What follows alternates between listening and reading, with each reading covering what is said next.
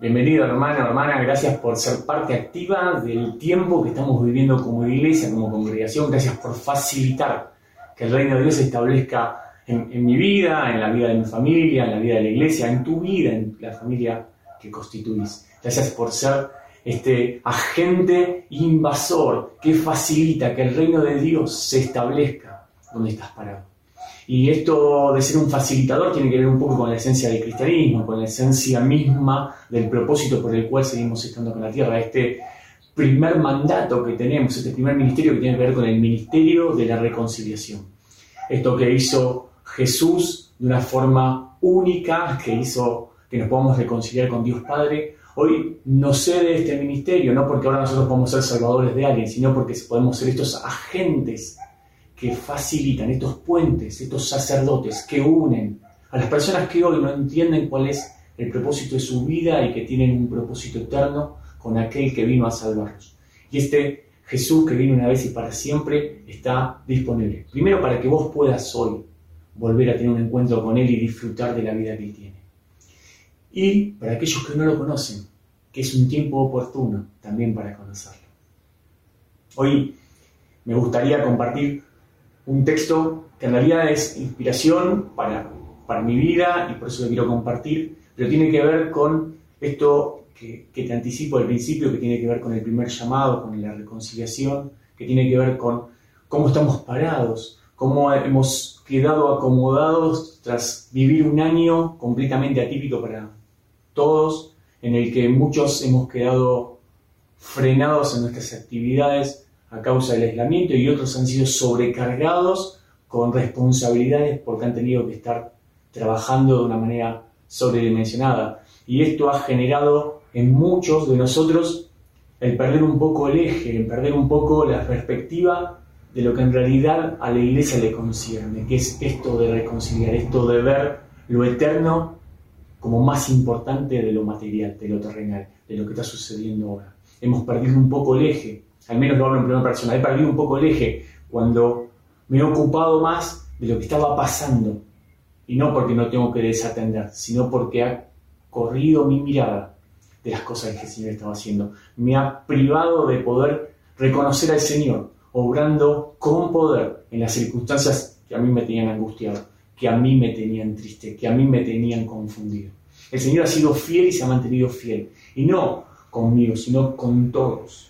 Lo que pasa es que muchas veces estamos tan distraídos en nuestros asuntos, que a veces son importantes, y a veces no tanto, pero estamos tan distraídos que nos privamos de disfrutar a este papá amoroso que está siempre cerca de nosotros. Como te anticipaba, el texto que tengo para compartirte se encuentra en el libro de Lucas, Lucas 16, del 19 al 31 ¿Qué es la parábola? Es una parábola del hombre rico y Lázaro. Y, y tiene que ver esta parábola en este tiempo para mí con algo que sucedía cuando Jesús habló de la parábola. El entendimiento popular, el entendimiento del pueblo, el entendimiento que estaba marcando la sociedad en ese momento, decía que una consecuencia de la bendición de Dios era que tenía que haber prosperidad económica. Tal vez hasta ahora hay algún tipo de regla o, de secuencia o de consecuencia de este mismo pensamiento y tal vez vos estás pensando que si el Señor está con vos y que vos alcanzás su favor, tiene que haber prosperidad económica en tu vida. Y ellos entendían que si no había prosperidad económica era porque estaban haciendo las cosas mal y había pecado. Entonces Jesús cuenta esta parábola como para antecedente de decir que no va por ese camino. Te cuento un poco la historia, la puedes buscar. Dice que había un hombre rico que sabía vivir conforme a lo que tenía. Dice que se vestía con muy linda ropa, con lino fino y púrpura. Se vestía como un rey se vestía y disfrutaba de grandes banquetes, que no es que hacía aisladamente, no es que de vez en cuando festejaba algún evento, sino que él cotidianamente vivía en lujos, disfrutaba de lo que había conseguido, disfrutaba de, este, de estos bienes materiales. Y en contraposición en la historia, en la parábola que cuenta Jesús, menciona a Lázaro. Lázaro, una persona que se dedicaba a conseguir limosnas. Y dice que Lázaro se ponía en la puerta de la casa del rico a esperar saciar sus necesidades de las migajas que el rico tiraba. Y dice que el cuerpo de Lázaro estaba lleno completamente de llagas. Había perros que hacían que esas llagas sean sanadas, que él conseguía alivio a través de el cariño de los perros. Entonces tenés una persona viviendo completamente en opulencia y una persona viviendo completamente en miseria. Entonces, esto es lo que te veía recién cuando decía que la conciencia popular diría de que Lázaro no agradaba a Dios. Lázaro no lo agradaba porque en realidad estaba en miseria. Y el rico sí lo agradaba. Pero cuenta la historia que ambos murieron. Y dice que Lázaro fue llevado al seno de Abraham y el rico fue llevado a los Hades, al lugar de los muertos. Entonces, el primer punto a compartir es acá, es no tiene que ver tu condición económica para establecer qué va a pasar con tu vida futura. Tu vida futura no está basada en los hitos económicos que consigas, no está basada en las buenas obras que consigas, no está basada en ser un limosnero o ser un rico, está basada en dónde has depositado tu fe. Dice la Biblia en Efesios 2, 8, 9, que somos salvos por gracia y esto es favor de Dios, esto es un regalo de Dios. Dice que esto es así para que ningún hombre consiga gloriarse de haber podido alcanzar salvación. Significa de que Dios mismo está dispuesto a hacer que vos puedas pertenecer a su familia, que vos puedas formar parte de su familia y de la eternidad con Él, simplemente porque crees que tu condición actual, que la condición que te fue impuesta por una sociedad o que te fue impuesta por malas decisiones, que te fue impuesta, no es una condición para que hoy tengas certeza de que el Señor tiene favor sobre tu vida. Si tenés prosperidad, bien, gloria a Dios. Y si hoy está pasando un problema o adversidades, gloria a Dios también. No te justifiques en la circunstancia para ver si Dios está teniendo cuidado de tus cosas. Sabe, porque esto es la fe, es tener certeza. No es estoy sintiendo, sino en quién estoy creyendo.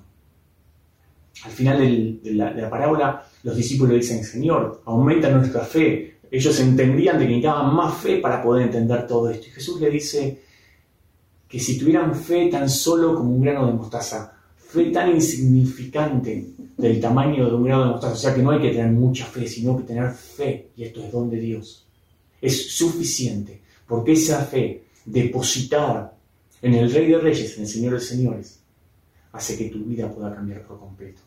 No es por cantidad, sino en quién la depositas. No es cuánta tenés, sino a quién se la estás regando. No es dónde estás apoyando tu confianza. Hay un texto que me ha sido de inspiración muchas veces cuando he pasado mucha necesidad económica, que decía, que está en Eclesiastés, que dice, maldito el hombre que confía en el hombre, que pone como estragos de sus brazos carne y sangre. Dice, ¿por qué? Porque el socorro es del Señor, porque la ayuda es del Señor, porque cuando confías en Dios, las herramientas, las, las acciones, los recursos son ilimitados.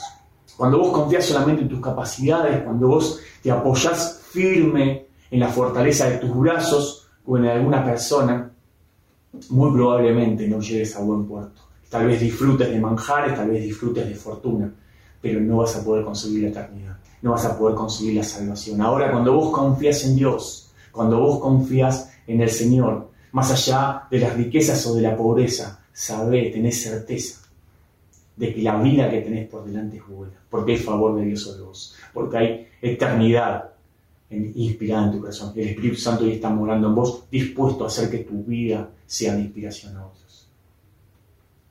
Pero el núcleo central de la palabra de esta mañana no está basado en si tenemos que ser salvos por obra, por fe o cómo tenemos que vivir. Lo que a mí me gustaría decirte hoy es esto, es,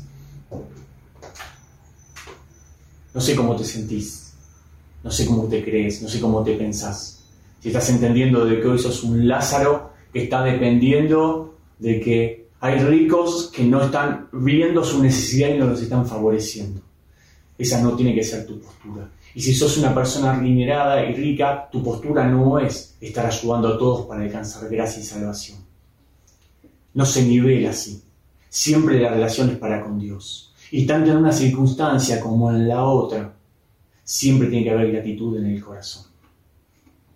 Ahora, no me gustaría que si sos rico dejes de atender la necesidad del otro. Y si sos pobre, pienses que te tienen que atender. Ambos deben buscar el corazón de Dios y ambos tienen que estar atentos a las necesidades que están alrededor.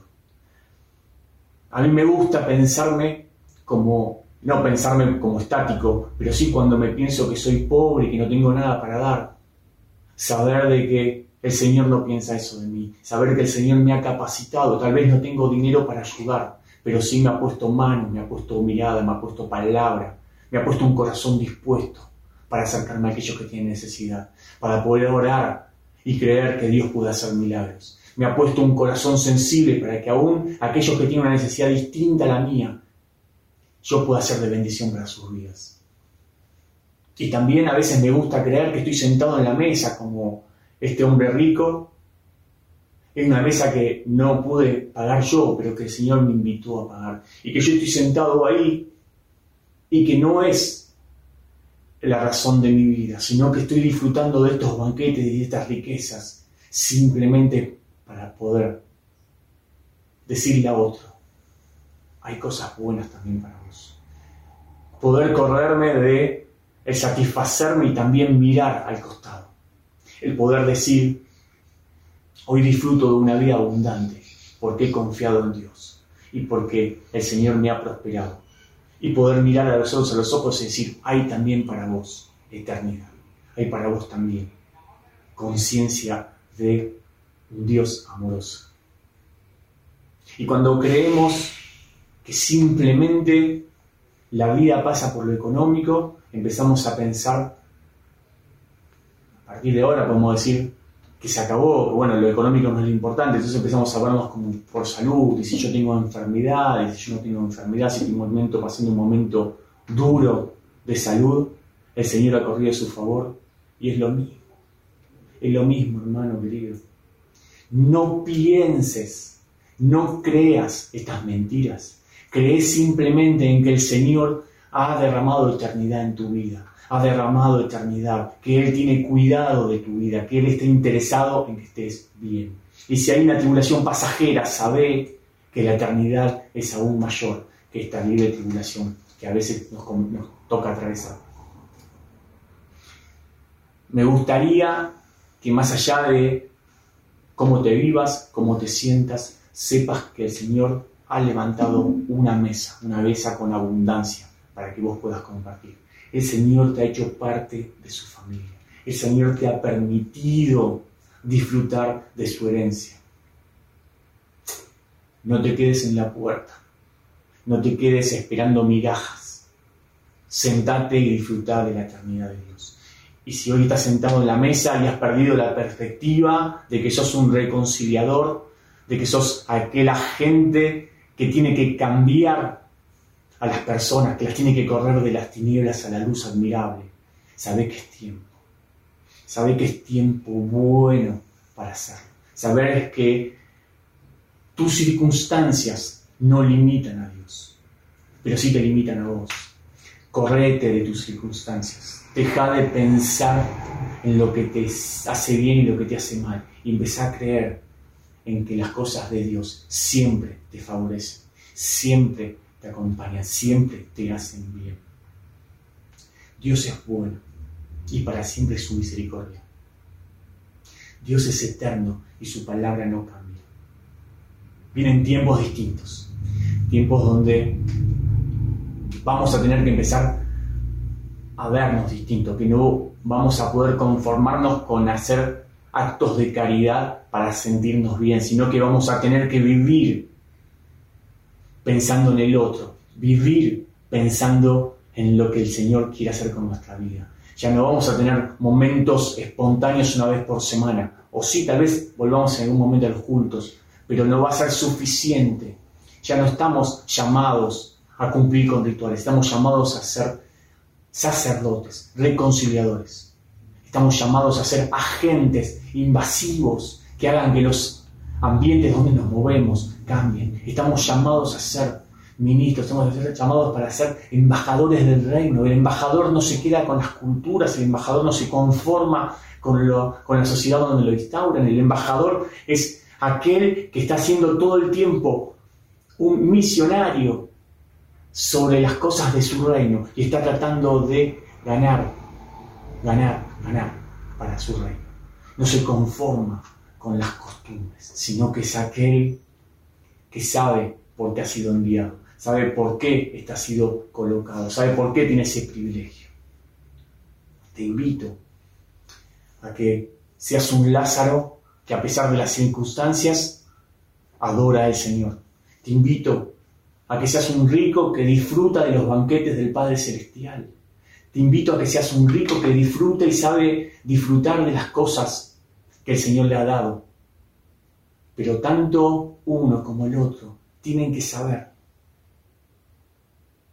que su propósito es ser reconciliados y que su vida tiene que ser un constante acto de adoración al Rey de Reyes, Señor de Señores, que hace salir el sol sobre justos e injustos, hace que el favor se extienda, hace que cuando un corazón clama, atienda la causa, hace que cuando estés en momentos de dureza, el Señor mande a sus ángeles para que te consuelen. Ha dejado el Espíritu Santo para que te enseñe y te acompañe. No seas soberbio en tu realidad, no seas sabio en tu realidad sea astuto y adueñate de los principios bíblicos, de estas cuestiones que tienen que ver con lo espiritual y con la eternidad. No te conformes con tu circunstancia. No te estés cuidando a vos mismo. El Señor se ocupa de eso. Ocúpate de su tarea. Ocúpate de su cruz. Ocúpate de este ministerio precioso que es la reconciliación. Animate. Lo que esté a tu izquierda, hacelo, y lo que te llega a la derecha también hacelo. Y sabes siempre que la paga no es de la persona que favoreces, que la paga no es la persona que bendecís, la paga es de Dios.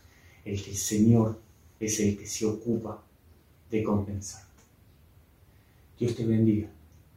Quiero que, que el Señor inspire en tu corazón gracia con abundancia para que puedas disfrutar de la vida, de la vida que Cristo ha ganado, que tiene que ver con más allá de momentos de angustia, de tristeza, de salud, de enfermedad, de abundancia o de escasez. Tiene que ver con que el Rey de Reyes te tiene en su mano y su corazón late por vos todos los días. Te ama con amor eterno, te ama de manera incondicional. Y vos sos un privilegiado, sos una privilegiada de poder contar con este recurso ilimitado, que es Dios viviendo en tu corazón. Nos vemos el próximo domingo.